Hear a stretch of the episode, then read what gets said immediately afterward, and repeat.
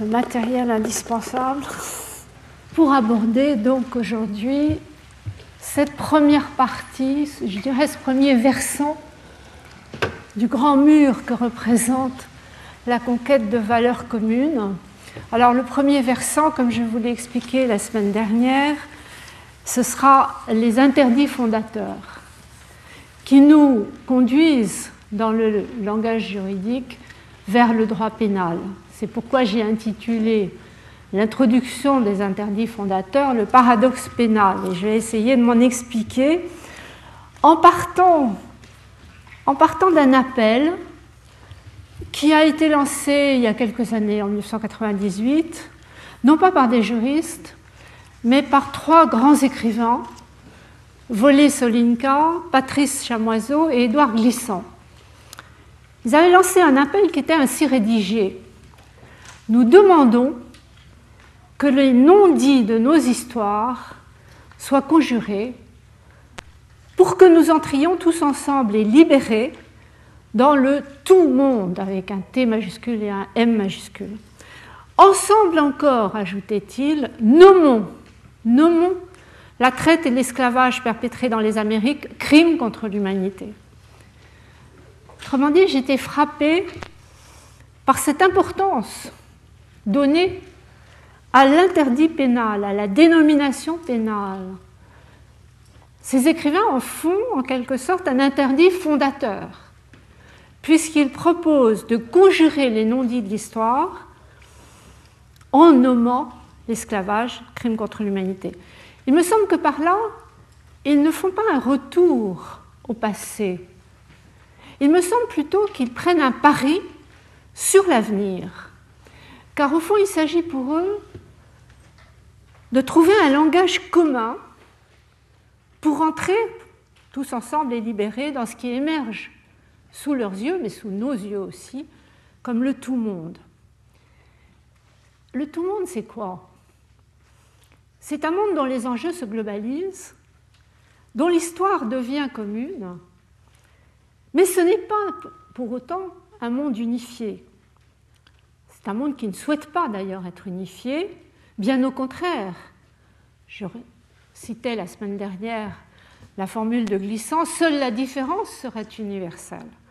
Alors, trouver un langage commun dans un monde aussi diversifié, c'est un immense défi, c'est un défi qu'on ne pourra relever qu'en situant d'abord peut-être l'interdit du crime par rapport aux autres interdits.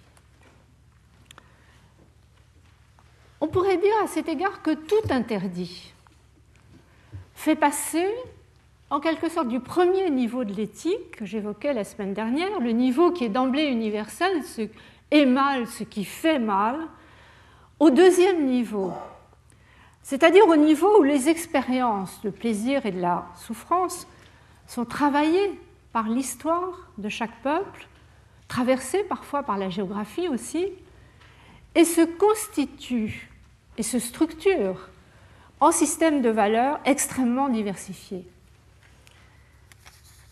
Alors cette fonction fondatrice, constituée et structurée les diverses communautés humaines autour de valeurs, elle n'est évidemment pas propre au droit, on la retrouve dans les interdits culturels, moraux, religieux, mais le droit leur donne peut-être une signification et une force qui manquent aux autres, parce que le droit interpose un principe tiers qui lui est propre, c'est ce que euh, Pierre Legendre appelle la fonction dogmatique du droit.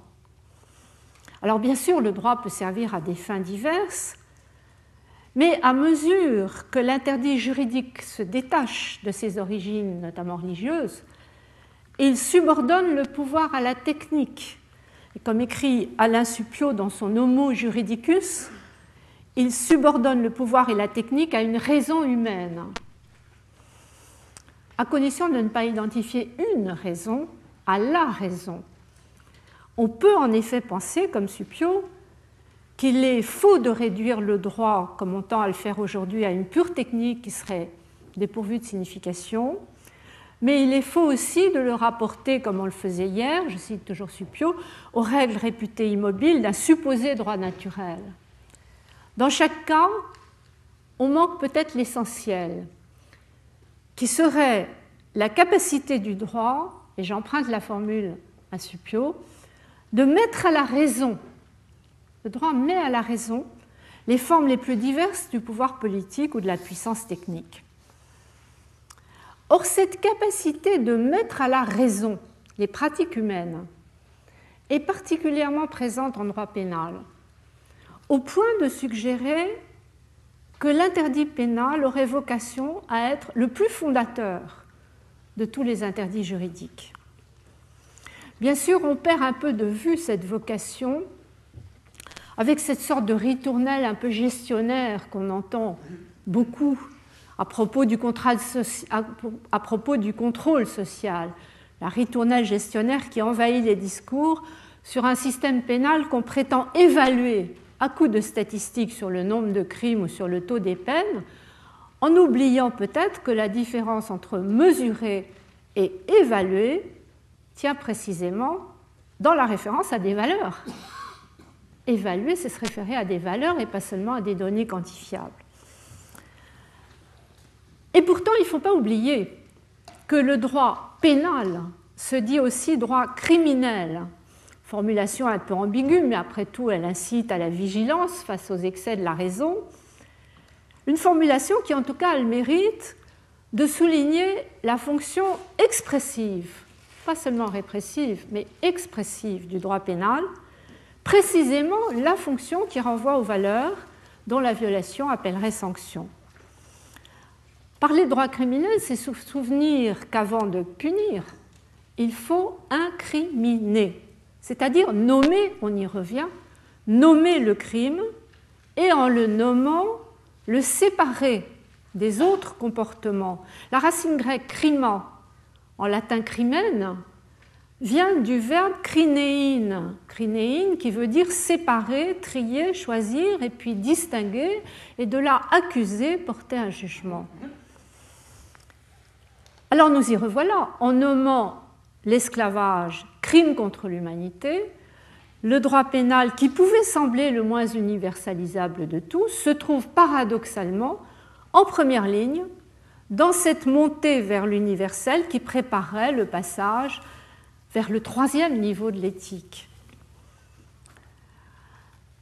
Pour illustrer ce paradoxe, j'ai choisi vous le verrez tout à l'heure, de consacrer le séminaire qui va suivre le cours à partir de cette semaine à l'Empire chinois. Pourquoi l'Empire chinois?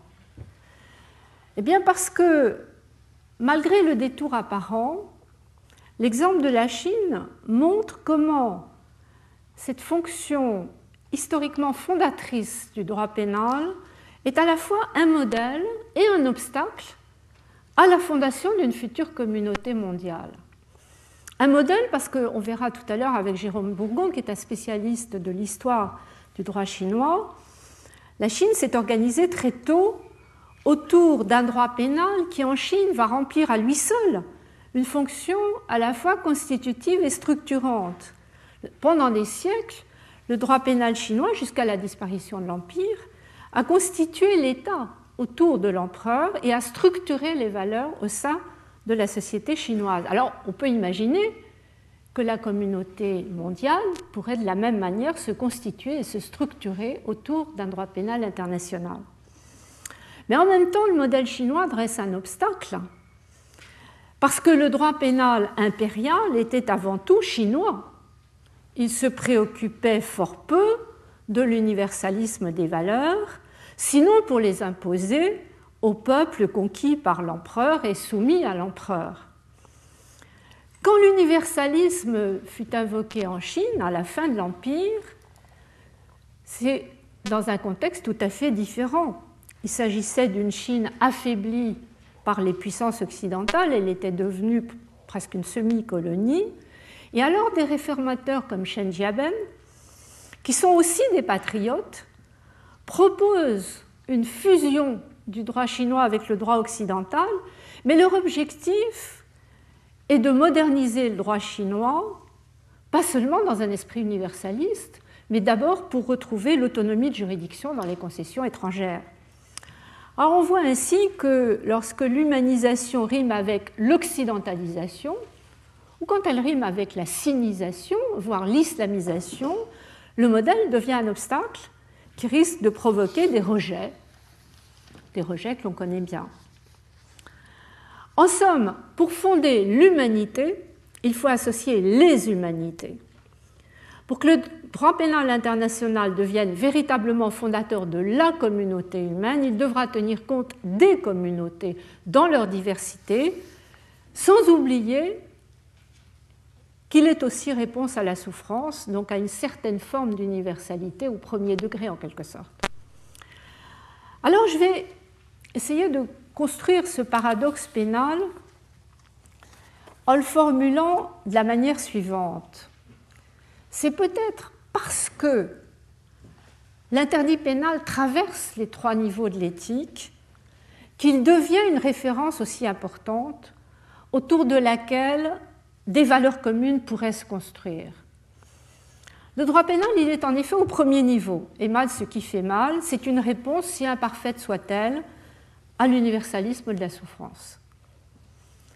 Mais le droit pénal reste proche du deuxième niveau, le niveau, des représentations qui ordonnent chaque communauté autour du pouvoir, autour de la représentation qu'on a de la vie et de la mort, autour du sexe, autour de l'appropriation et du partage des biens.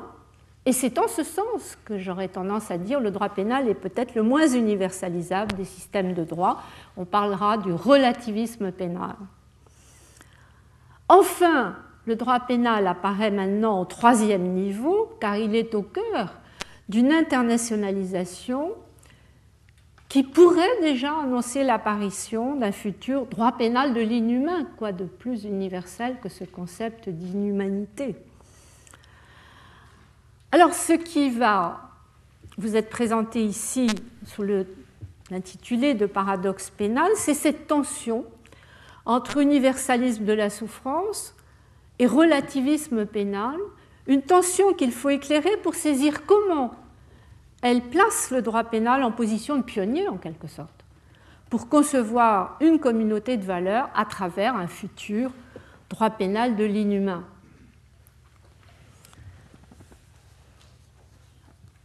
D'abord l'universalisme de la souffrance. La souffrance permet de désigner la victime, mais évidemment elle ne donne pas la clé pour qualifier l'auteur de ce qui fait mal pour passer de la souffrance de la victime à des concepts juridiques comme la culpabilité ou la responsabilité qui présupposent un jugement moral ou judiciaire, il faudrait pouvoir associer toute violence à la figure du mal. Est-ce que ce serait vraiment possible? C'est la première question que je voudrais me poser ici. Violence et figure du mal, il faut mettre un point d'interrogation. Bien sûr, la violence a quelque chose à voir avec la souffrance.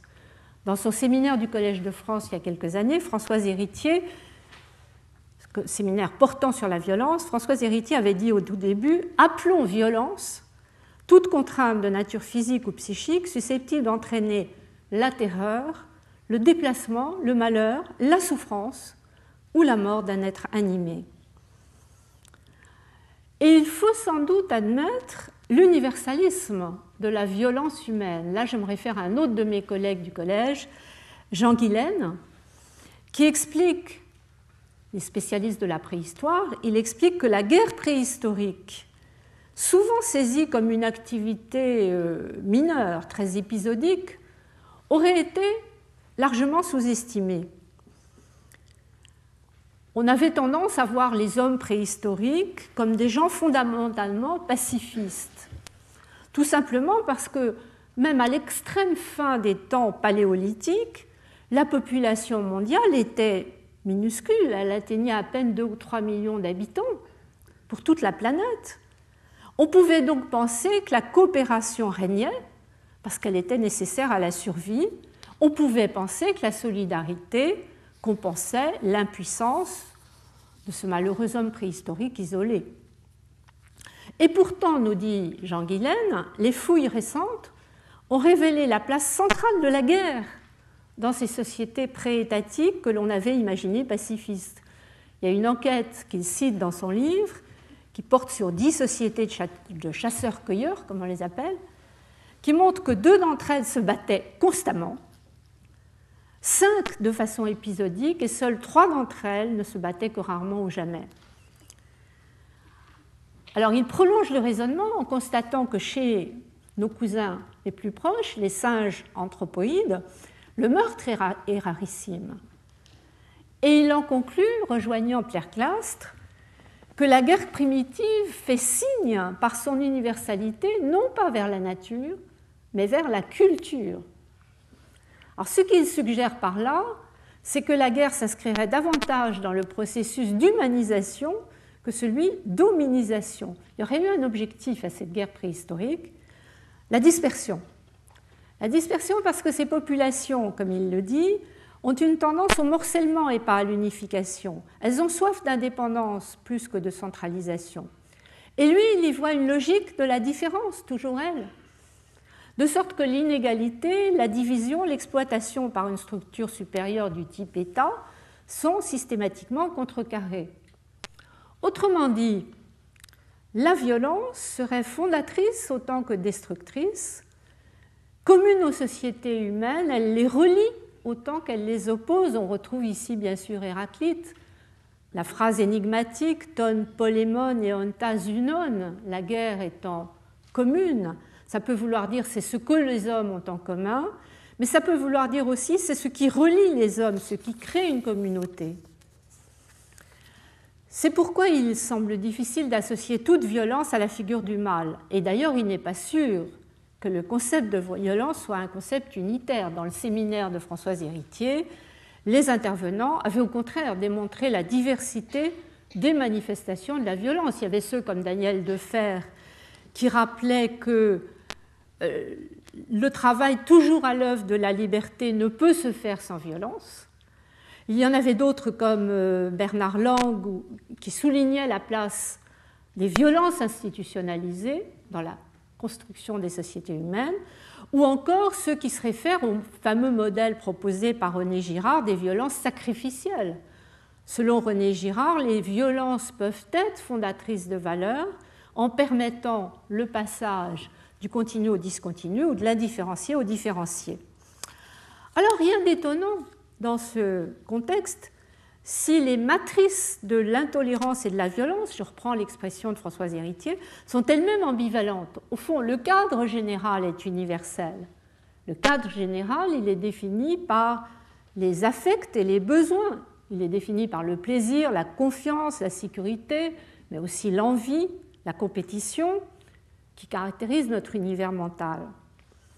Mais la violence, elle intervient, pour reprendre sa formule, dans les interstices non réglés du jeu entrecroisé de ces divers besoins. Autrement dit, les règles pour canaliser la violence sont différentes d'un système à l'autre. Les cadres sont communs, mais ils sont meublés de façon différente par les différentes cultures. Avec les réponses à la violence, on serait déjà donc au deuxième niveau, celui du relativisme des valeurs, à moins d'introduire, et c'est une suggestion que je voudrais tenter, le concept de cruauté, ou plus précisément encore le concept de négation de l'humanité comme une façon de déplacer la question de l'universalisme de la souffrance en restreignant l'analyse de la violence en général à la spécificité des massacres. Une spécificité, pourquoi? Parce que les massacres sont caractérisés non seulement par l'effet de masse, mais peut-être en raison de cet effet de masse, par une sorte de dépersonnalisation de la victime, qui implique davantage encore que la souffrance, qui implique en effet la négation de leur humanité, la négation de leur appartenance à la même humanité que celle du bourreau. Alors massacre et négation de l'humanité, le lien entre les deux est particulièrement visible dans le récit que vous trouvez chez Chateaubriand, quand il décrit le massacre des prisonniers par les troupes de Bonaparte en Syrie le 10 mars 1799. Chateaubriand est indigné. Il est indigné par la cruauté, par l'inutilité du massacre. Il souligne les prisonniers avaient accepté leur, soumission, avait été acceptée. Ils avaient mis bas les armes. Leur soumission avait été acceptée.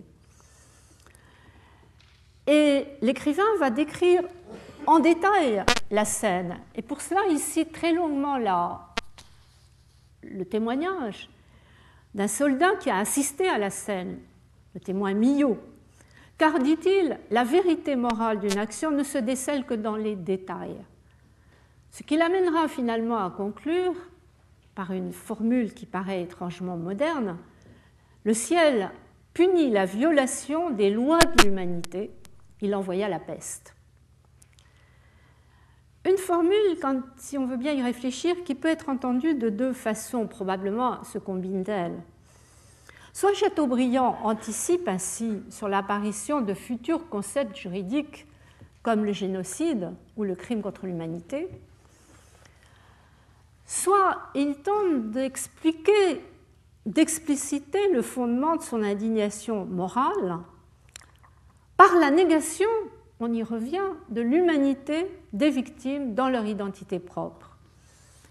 Et c'est pourquoi, je pense, il s'attarde au récit du soldat Millot, qui va décrire les détails de la scène, presque comme à ces reportages qu'on voit aujourd'hui euh, couramment à la télévision.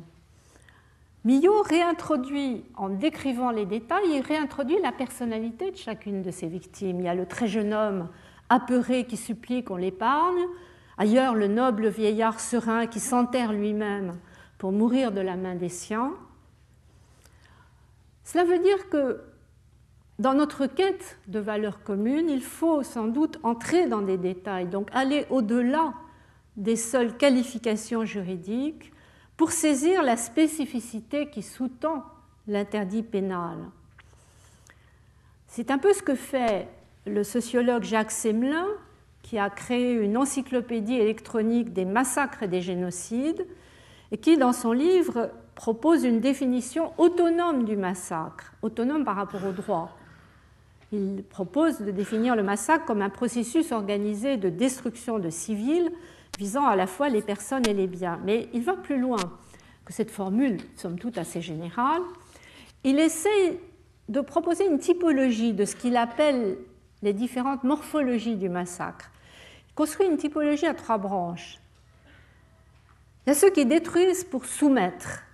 Au fond, ce sont les guerres, les colonisations, les entreprises démiurgiques aussi, dites de rééducation, quand on essaye de rééduquer, de remodeler le corps social, c'est les régimes totalitaires, c'est ce qu'il appelle le paradigme du Kampuchea démocratique. Mais il y a aussi ceux qui détruisent pour éradiquer, et là, on retrouve cette effroyable expression de nettoyage ethnique sous ses diverses formes. C'est ce qu'il appelle le paradigme de la Shoah. Enfin, il y a la volonté de détruire pour s'insurger. Et là, on est renvoyé au terrorisme et selon lui au paradigme du 11 septembre 2001. Alors cette morphologie est intéressante, elle est éclairante, elle n'est peut-être pas tout à fait complète. Il la considère comme politiste plutôt que juridique, mais c'est une typologie qui ne se réfère pas aux facteurs reliés à la culture, aux croyances, à la mémoire affective de chaque peuple. C'est peut-être quelque chose qui manque parce que ces facteurs culturels, disons au sens large, peuvent aussi expliquer le surgissement ou l'accroissement d'une violence débridée. On a pu le voir encore récemment dans les Balkans ou au Rwanda. Pour tenir compte de cette dimension-là, ma collègue québécoise Hélène Dumont propose une approche pluridisciplinaire. Je crois qu'elle a raison. Il faut une approche pluridisciplinaire qui permet de souligner notamment que les génocides et les massacres ne relèvent pas seulement d'objectifs politiques qui seraient inspirés de haut en bas, dans une logique pyramidale, mais aussi qu'ils se développent simultanément parfois, de bas en haut. Et finalement, il s'analyse comme l'interaction de dynamiques locales avec des logiques étatiques. Il relève d'une logique de réseau. Et c'est cela qui est dangereux, parce que c'est cela qui permet à la violence de s'étendre insidieusement. Alors j'y reviens, l'essentiel en termes de valeur, puisque notre propos reste la recherche de valeur, l'essentiel en termes de valeur, c'est donc cet effet de dépersonnalisation de la victime et de négation de son humanité qu'il s'impose de haut en bas ou de bas en haut. À l'universalisme de la souffrance correspondrait une réprobation universelle ou universalisable des massacres. Une réprobation universelle non pas pour la violence seule, ni même pour la dimension massive, mais avant tout pour le caractère inhumain de ces comportements. Seulement cette évolution qui nous mène de l'indignation face à la souffrance à l'interdit de l'inhumain, elle ne se fait pas de façon linéaire, ce sera trop simple. L'histoire de l'humanité n'est pas écrite comme telle, et chaque peuple invente d'abord sa vision de l'humanité à travers ses interdits fondateurs et son droit pénal national. Autrement dit, le deuxième niveau de l'éthique ne peut être ignoré car il devra, on ne peut pas y échapper, il faudra l'incorporer, il faudra l'intégrer à ce droit pénal de l'inhumain au cours d'élaboration. Alors j'en viens au, deuxième aspect qui est le relativisme pénal. Nous sommes ici au cœur du paradoxe car le droit pénal symbolise à la fois la souveraineté nationale et la culture de chaque peuple, et en ce sens, il constitue le domaine privilégié, peut-être faut-il dire même le refuge, du relativisme des valeurs. En ce sens, ce serait la branche du droit la moins universalisable. Je l'avais noté d'ailleurs tout au début du cours dans le relatif et l'universel. J'avais emprunté les exemples célèbres utilisés par Blaise Pascal quand il dit le larcin, l'inceste, le meurtre des enfants et des pères tout a eu sa place parmi les actions vertueuses. Inversement, on trouve de tout dans la liste des interdits du droit criminel.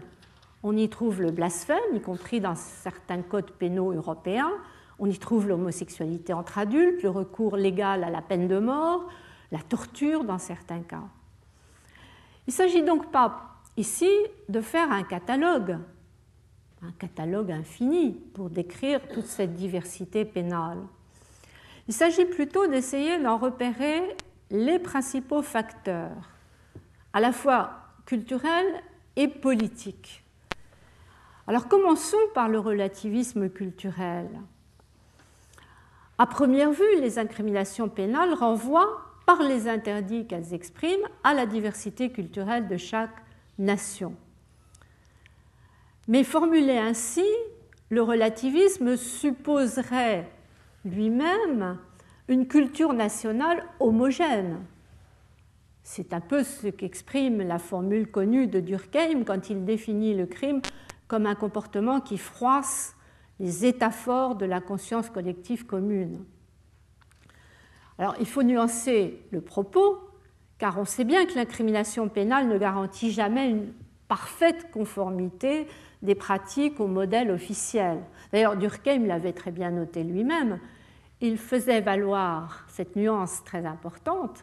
Pour que la société puisse évoluer, il faut que l'originalité humaine puisse se faire jour. Or, pour que celle de l'idéaliste qui rêve de dépasser son temps puisse se manifester, il faut, disait Durkheim, que celle du criminel qui est au-dessous de son temps soit possible.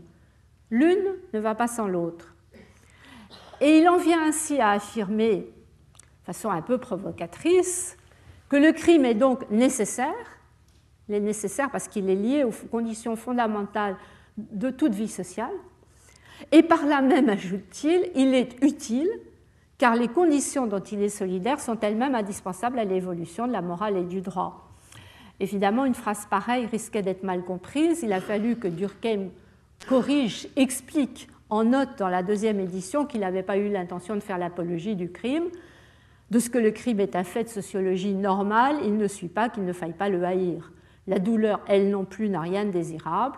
l'individu la est comme la société est le crime, et pourtant elle relève d'un fait de sociologie normale. Quoi qu'il en soit, ce fait de sociologie normale est différemment entendu d'un système à l'autre. En revanche, on peut considérer que dans un système donné, le choix officiel consistant à interdire un comportement sous menace de la sanction pénale, le choix de criminaliser un comportement, exprime une conception au moins partiellement commune des principales valeurs. C'est ça la fameuse fonction expressive du droit pénal. Et elle se retrouve dans la table des matières des grands codes. Mais si on regarde les choses de plus près, les réponses sont plus incertaines pour au moins deux raisons. D'une part, ce classement des valeurs dans les codes pénaux demeure largement implicite. Au fond, ça semble aller de soi. On dit toujours, on réserve le droit pénal aux comportements les plus graves. Mais bien souvent, on néglige de définir les critères de la gravité. Donc on néglige d'expliciter l'échelle des valeurs sous-jacentes. Nous en avons fait à quelques-uns l'expérience il y a quelques années quand nous étions dans la commission de révision du Code pénal français. Nous avions essayé de convaincre, nous n'avons pas réussi à le faire, nous voulions convaincre nos collègues de la commission de la nécessité de refaire un inventaire des incriminations pénales, non seulement celles qui sont dans le code, mais celles qui sont hors du code, dans les autres codes. Et nous voulions par là proposer de repenser le plan d'ensemble du code pénal et de repenser, de rendre explicite sa signification en termes de valeur. C'est un premier élément qui nuance la fonction expressive du droit pénal, cette difficulté à expliciter les critères de gravité. Mais il y a une autre raison, une autre faiblesse de la fonction expressive du droit pénal, c'est que l'homogénéité sociale n'est jamais parfaite. Il suffit de penser aux pratiques d'acculturation imposées dans le cadre de la colonisation, mais il suffit aussi de penser qu'aujourd'hui même, l'acculturation résulte de la mondialisation. Car la mondialisation favorise l'ouverture des frontières, mais du même coup, elle confronte sur un même territoire les différentes cultures des populations, qu'il s'agisse des natifs ou des immigrés. Ces cultures sont confrontées à l'homogénéité d'un code, de telle façon qu'elles remettent en cause l'existence même de cette conscience collective commune dont nous parlait Durkheim. Alors, dans un colloque récent sur euh, le droit le droit pénal bouclier ou épée euh, des droits de l'homme, mon collègue italien Alessandro Bernardi avait montré qu'il n'y avait pas à choisir entre les deux formules. Le droit pénal est-il le bouclier ou l'épée des différences culturelles? Il avait répondu, il est à la fois bouclier, c'est-à-dire protection des différences culturelles, et sanction, dans certains cas, de ces comportements issus de la diversité culturelle. Au fond, il souligne dans son article qu'aucun modèle ne semble avoir réussi à résoudre cette contradiction d'un droit pénal à la fois bouclier et épée des différences culturelles. Car on a des modèles multiculturalistes, on sait qu'ils sont prépondérants en pays de common law, on a des modèles assimilationnistes ou intégrationnistes plus proches de la tradition continentale, aucun ne semble résoudre parfaitement la contradiction. Bien sûr, les modèles multiculturalistes semblent plus tolérants des différences. Ils vont jusqu'à utiliser des techniques juridiques comme l'erreur de droit, comme l'erreur de droit qui permettrait de dire est irresponsable celui qui, à cause de sa culture ou de ses coutumes, commet une infraction pénale sans pouvoir comprendre le caractère délictueux de son acte. Les modèles multiculturalistes admettent aussi la référence aux valeurs propres du milieu d'appartenance, comme circonstance atténuante le cas échéant. Mais cette tolérance ne résout pas tous les problèmes, notamment ceux qui naissent de l'inégalité juridique entre les citoyens d'un même pays ou du risque de ghettoisation, de balkanisation dans une société qui favoriserait la fermeture réciproque des cultures qui vont alors coexister, mais sans se comprendre vraiment. Enfin, la tolérance peut aboutir dans les cas extrêmes à dissoudre le sentiment d'appartenance à la même communauté, à couper les liens de solidarité. Oui, mais l'autre modèle, le modèle assimilationniste, suscite aussi des critiques. On fait valoir les difficultés pratiques d'une intégration forcée, peu compatible avec le respect de l'identité de chacun, et puis fondée sur une égalité abstraite qui est souvent illusoire. Bernardi ajoute qu'en pratique, la distinction entre les deux modèles n'est pas toujours aussi nette. Par exemple, s'agissant du port du foulard, le fameux foulard islamique, ou le turban, ou encore le poignard revendiqué par les Indiens sikhs, les systèmes de common law étaient restés plus tolérants. Mais récemment, un débat a relancé la question au Royaume-Uni à travers l'interdiction pour une enseignante de garder le visage couvert par la burqa. Et plus généralement, il arrive que les juges de common law écartent l'argument de défense culturelle, cultural defense. Il arrive même qu'ils le retournent en une attitude de défiance, appelant des mesures préventives ou appelant une aggravation des peines. On peut relever cette décision étonnante dans laquelle les juges considèrent que la peine doit être plus forte parce que les intéressés sont habitués dans leur pays d'origine à des sanctions bien plus afflictives que dans le pays d'accueil, donc il faut aggraver la peine pour qu'ils comprennent le sens de la peine. Cela dit, le débat n'est pas seulement culturel. Notamment le port du poignard ou de la burqa peut devenir incompatible avec des mesures de sécurité préventives. C'est ainsi que Bernardi cite l'exemple de l'application d'une loi italienne de juillet 2005 contre le terrorisme. C'est une loi qui interdit et sanctionne pénalement le fait d'apparaître masqué dans un lieu public. Or, elle aurait été appliquée par des représentants de la force, des forces de l'ordre, qui estimaient que la sanction devait aussi être applicable au port de la burqa, passage du culturel au politique, enchevêtrement des facteurs culturels et des facteurs politiques, et j'en viens au relativisme politique. Car n'oublions pas que le droit pénal est l'expression de la souveraineté nationale. Donc le choix des incriminations, c'est aussi, c'est d'abord un acte politique. D'ailleurs, on place traditionnellement au sommet de la hiérarchie pénale le régicide et plus récemment les atteintes à la nation, à l'État, à la paix publique, tout ce qui est sûreté de l'État au sens large. Bien sûr, l'ordre peut varier d'un code à l'autre. Le code pénal français a, changé l'ordre des valeurs protégées. Il commence par les personnes, il continue par les biens et il vise alors seulement la nation, l'État et la paix publique. Mais jamais le relativisme politique n'a disparu et on sait que dans les cas extrêmes, il peut conduire vers des régimes totalitaires qui en vont jusqu'à ordonner les massacres de masse dont on vient de parler.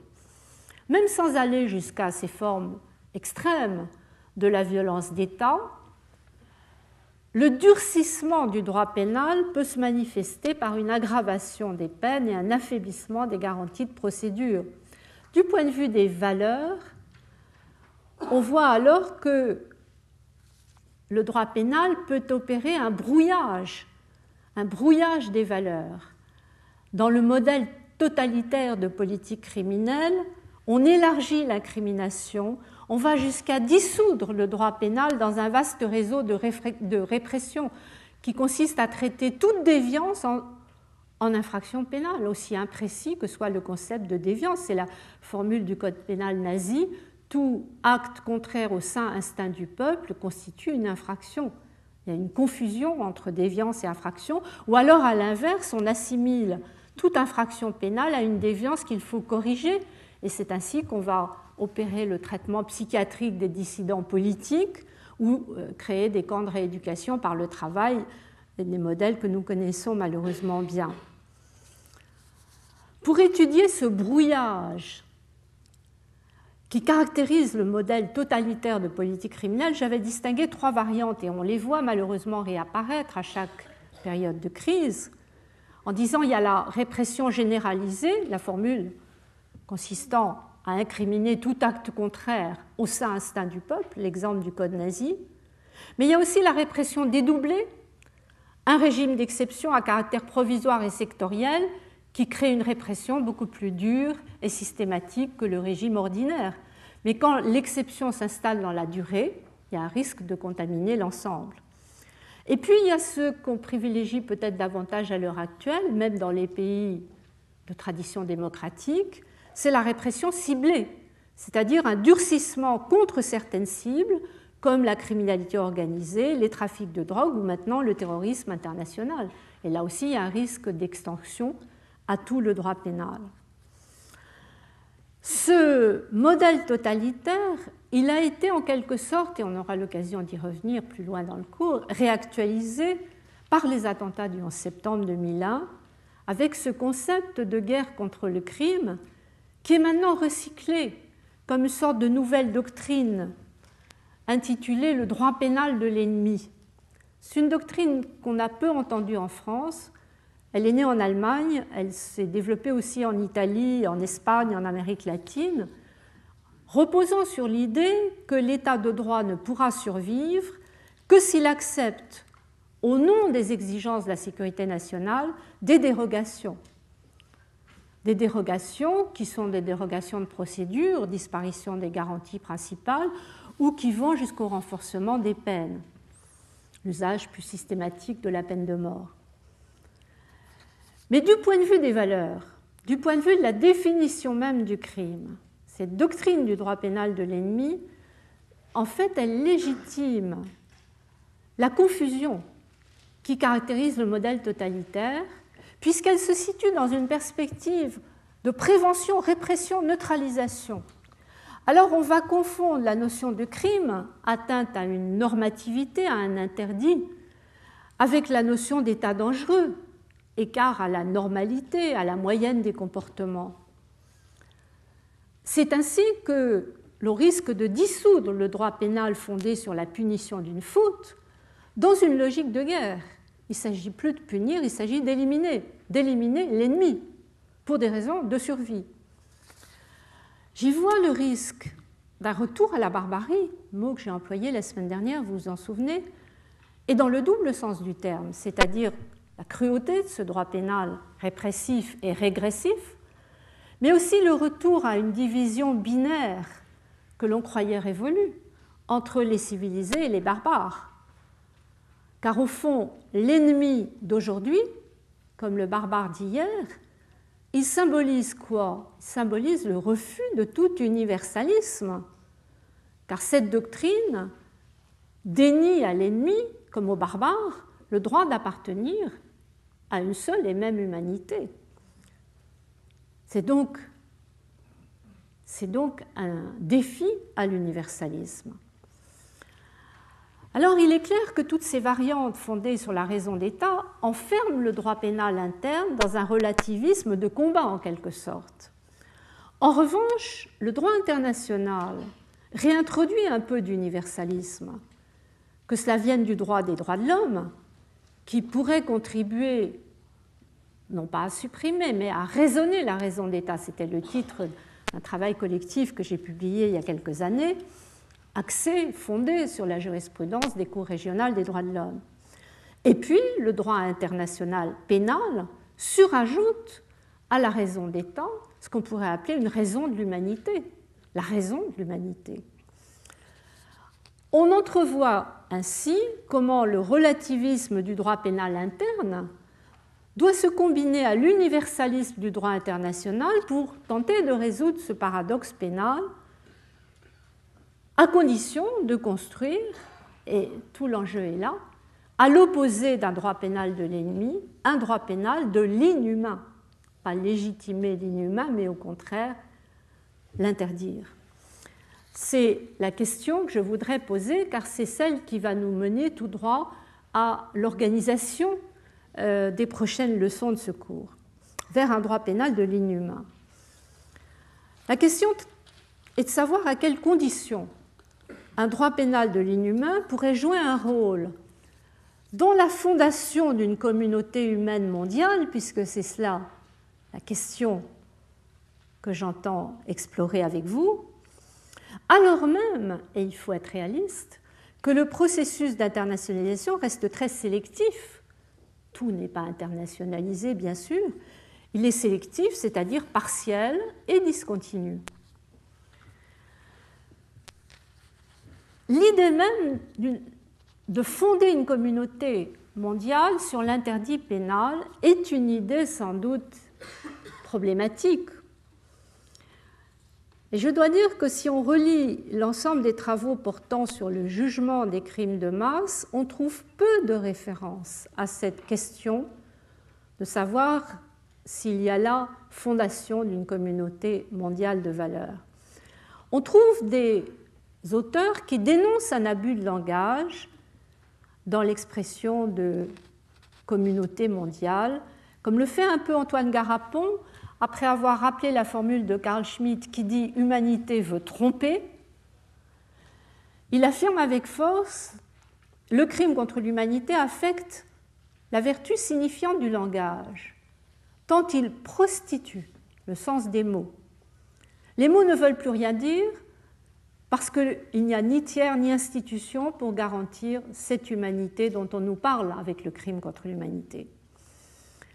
Il n'a pas tout à fait tort. C'est vrai que le rôle fondateur de l'interdit pénal n'est pas d'emblée transposable du plan national au plan mondial, parce que ce rôle fondateur est attaché aux diverses formes de solidarité qui jusqu'à présent existent un peu à l'échelle nationale et très peu à l'échelle mondiale. Alors sur cette notion de solidarité qui se trouve derrière la fondation d'une communauté, la réflexion est enrichie, me semble-t-il, par des analyses comme celle du sociologue américain Marc Oziel.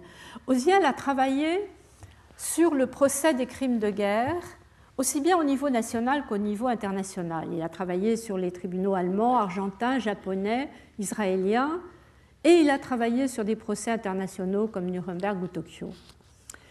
Et alors, il propose d'ajouter aux deux formes de solidarité dégagées par Durkheim, la solidarité mécanique et la solidarité organique, une troisième variante qu'il fonde, c'est très intéressant pour la mondialisation, sur le dissensus et pas sur le consensus, et qu'il nomme solidarité discursive alors ça nous amène à trois types de solidarité. La solidarité mécanique, qu'il rattache au modèle de l'Église, surtout si elle est juridiquement établie, qui requiert le déni, voire la suppression des différences entre les individus et les sous-groupes, afin de préserver le partage d'un ordre unique. Donc la solidarité mécanique conduit à un refus des différences. En revanche, la solidarité organique, qui renvoie au modèle économique, par exemple, fondé sur la chaîne de l'échange commercial, exigerait à l'inverse la préservation de la culture de différence entre les individus et les sous-groupes pour accroître la productivité et l'efficacité. Et alors la troisième forme, celle qu'ajoute Oziel, la solidarité discursive, qui l'assimile au modèle politique essentiellement. Eh bien, il dit qu'elle s'oppose aux deux autres parce qu'elle n'exige ni le déni permanent, ni l'affirmation de la différence.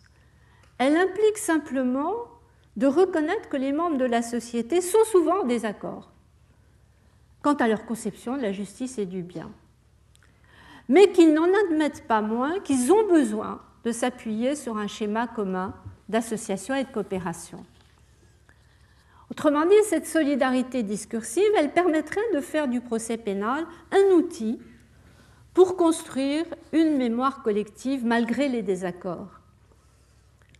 Et il ajoute, Marcosienne, que cette mémoire collective est devenue internationale grâce à des réseaux d'assistance informelle, de juristes militants, de spécialistes du droit, d'organisations humanitaires non gouvernementales dans le monde entier. Mais là, il s'arrête peut-être à mi-chemin.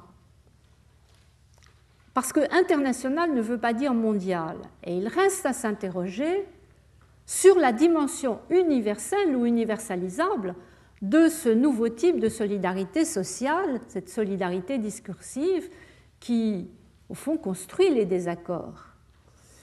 Il reste à savoir si et à quelles conditions le droit pénal pourrait, en s'internationalisant autour de l'inhumain, réussir à construire une mémoire collective mondiale. C'est un peu l'hypothèse que je suggère et que j'essaierai de vérifier tout au long de l'année.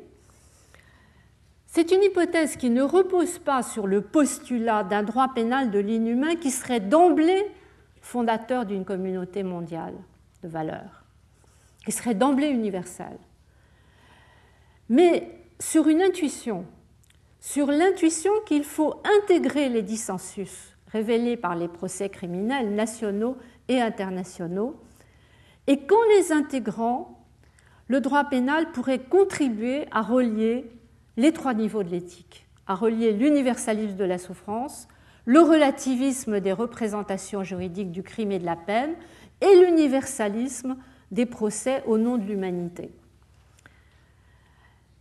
Mais le problème, c'est que cette internationalisation du droit pénal est sélective. Elle est sélective précisément parce que les désaccords opposent des résistances sur certains points plus que sur d'autres. Alors je m'explique sur cette expression d'internationalisation sélective qui commande un peu l'organisation du plan ensuite. Si le processus d'internationalisation pénale est sélectif, c'est parce que la relation entre le relatif et l'universel semble obéir à une double scission. Il y a une première scission qui est à la base même de la répression pénale, qui m'apparaît au sein du couple interdire justifié. Ce sera la, première partie du cours, l'examen de ce couple interdire justifié. Il me semble en effet, et on essaiera de le vérifier ou de l'affirmer, me semble en effet que l'interdit proprement dit, c'est-à-dire la qualification criminelle de l'acte défini comme inhumain, au titre d'un crime de guerre ou d'un crime contre l'humanité, cet interdit proprement dit commence à s'universaliser, d'ailleurs le mot même de crime contre l'humanité le, montre. En revanche, quand on examine les diverses techniques juridiques qui tendent à justifier le crime, au sens le plus large du terme, légitime défense, état de nécessité, contrainte, autres techniques pouvant conduire à légitimer l'inhumain, ordre de la loi, commandement de l'autorité légitime, et eh bien là on s'aperçoit que ces techniques restent largement enracinées dans chaque tradition nationale. C'est d'ailleurs sans doute la principale raison de l'échec à définir un crime mondial de terrorisme, tant les justifications du terrorisme varient d'un État à l'autre, d'une communauté à l'autre. On peut donc avancer cette hypothèse que les composantes du couple interdire justifié ne se situent pas d'emblée au même niveau de l'éthique. L'interdit semble universel ou universalisable, alors qu'il est relativisé par les justifications. Alors l'analyse est encore compliquée par le fait que d'un crime à l'autre, les proportions entre l'universel et le relatif vont varier. D'un côté, on a le crime de guerre et le crime contre l'humanité qui sont à dominante universaliste, mais de l'autre, on a un troisième paradigme qui annonce le retour en force du relativisme, depuis le mot d'ordre de guerre contre le crime, réactivé, comme on l'a vu en matière de terrorisme, par les attentats du 11 septembre. Ce mot d'ordre, qui n'était qu'un slogan au départ, est devenu un véritable paradigme parce qu'il se construit avec un régime juridique spécifique qui rejoint la doctrine d'ailleurs du droit pénal de l'ennemi. Donc l'analyse du couple n'est pas simple, le couple interdire justifié. Mais il faudra en plus tenir compte d'une seconde scission, plus profonde encore, qui semble traverser les principaux débats relatifs à la mise en œuvre de l'interdit pénal c'est la scission au sein du couple que j'appelle punir-pardonner. C'est un couple qui se construit apparemment autour de catégories juridiques, comme l'attribution de la responsabilité au regard des clauses d'irresponsabilité, comme la compétence pour poursuivre et juger l'affaire selon les intérêts de la justice, la formule très ambiguë se trouvant dans le statut de la Cour pénale internationale, et puis, euh, ce sont les fonctions mêmes de la sanction, les objectifs. Est-ce qu'il s'agit de faire un procès pénal pour punir? Pénal appelle punir, mais quid de la réparation, quid de la réconciliation? Autrement dit, par-delà les techniques juridiques, ce couple punir-pardonner pourrait bien être écartelé lui-même entre le niveau universel, la punition, dont l'objectif devient mondial, et le niveau national, le pardon, qui resterait au niveau local ou national. C'était un enjeu considérable car c'est toute la relation entre justice et paix sociale qui risque de se trouver ainsi écartelée entre le niveau mondial et le niveau national. En fait, Anna Arendt avait esquissé une explication à cela façon prémonitoire, puisqu'il s'agissait de son ouvrage sur la condition de l'homme moderne, écrit en 1958, quand elle oppose le pardon à l'irréversibilité. Et quand elle dit qu'il s'agisse d'épargner les vaincus ou de commuer la peine de mort, le pardon correspond à la condition humaine de la pluralité. Nul ne peut se pardonner à lui-même. Il faut être plusieurs pour que le concept ait un sens. Et du coup, le pardon ne lui semble pensable qu'à l'échelle d'une communauté organisée comme telle. Alors, c'est peut-être ça le sens profond de cette formule d'Anna Arendt qu'on a souvent citée depuis à propos des crimes internationaux, des crimes qu'on ne peut ni punir ni pardonner. Parce que ce sont des crimes mondiaux, alors que la communauté n'est pas organisée à l'échelle mondiale. Et ça l'amenait à dire tout ce que nous savons, c'est que nous ne pouvons ni punir ni pardonner ces offenses et que par conséquent elles transcendent le domaine des affaires humaines et le potentiel du pouvoir humain qu'elles détruisent toutes deux radicalement partout où elles font leur apparition. Est-ce que ça veut dire qu'il faut renoncer alors à essayer de bâtir des valeurs communes autour du droit pénal international? Ben non. Anna Arendt elle-même, trois ans après avoir écrit euh, La condition de l'homme moderne, va assister en 1961 au procès d'Eichmann à Israël, et elle va défendre le bien fondé de ce procès tout en montrant ses faiblesses et tout en soutenant la proposition qui avait été lancée par Karl Jaspers, qui paraissait totalement utopique à l'époque, d'un jugement par un tribunal international. Anna Arendt regrette que personne n'ait pris la peine d'examiner sérieusement cette proposition de Jaspers, car elle considère qu'il y aurait eu déjà à l'époque 1961 une nécessité impérieuse à la création d'une Cour pénale internationale. On pourrait d'ailleurs transposer cette formule au procès de Saddam Hussein, dont on attend reparler ces derniers temps, d'autant que maintenant il existe, c'est plus une utopie, il existe une justice pénale internationale. Et cela renouvelle complètement la question à travers l'apparition d'une justice pénale internationale à vocation mondiale et en même temps l'apparition d'une justice nationale alternative qui a commencé depuis quelques années à s'organiser autour de ce qu'on appelle les commissions vérité-réconciliation. Vous savez que le modèle a été expérimenté en Afrique du Sud, mais qu'on le retrouve en Amérique latine, au Maroc et ailleurs encore. Alors cette dualité d'une justice qui se construit à la fois à l'échelle mondiale et d'une alternative qui se met en place à l'échelle nationale pourrait amorcer une autre scission juridique et pas seulement philosophique entre punir et pardonner. S'il est vrai que la communauté mondiale est sans doute trop fragile pour avoir vocation à pardonner, ce qui pourrait expliquer l'omniprésence qui me choque quelquefois un peu en droit international du mot d'ordre lutte contre l'impunité. Mais on peut l'expliquer par la fragilité de la communauté mondiale. En revanche, elle peut exercer cette communauté mondiale à travers les juridictions internationales un tout nouveau droit mondial de punir, mais elle peut le faire seulement à titre subsidiaire, ce qui pose la question du pardon sans la résoudre.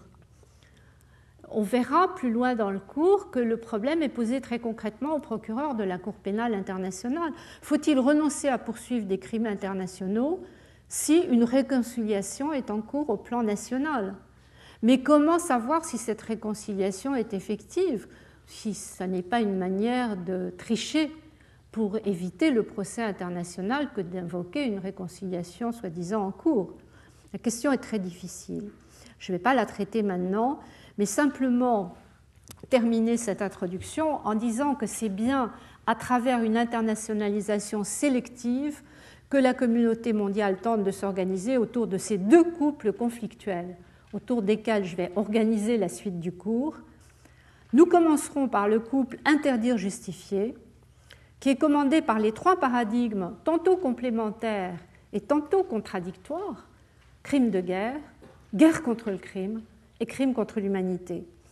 Et puis nous aborderons l'autre couple, punir-pardonner, qui suscite, à propos de la mise en œuvre des trois paradigmes, des débats extrêmement difficiles, débats sur la responsabilité confrontée à l'impunité, débat sur la poursuite et le jugement confrontés aux intérêts de la justice, enfin débat sur les objectifs de la sanction, punir, mais aussi réparer, mais aussi réconcilier. Il me semble, mais on verra ça à la fin du cours, dans la conclusion, il me semble que c'est à travers sa capacité à trouver pour chaque couple un équilibre entre le relatif et l'universel que la communauté mondiale échappera à ce chaos postmoderne qu'on nous annonce déjà, c'est Marc Oziel qui emploie la formule dans son livre. Merci.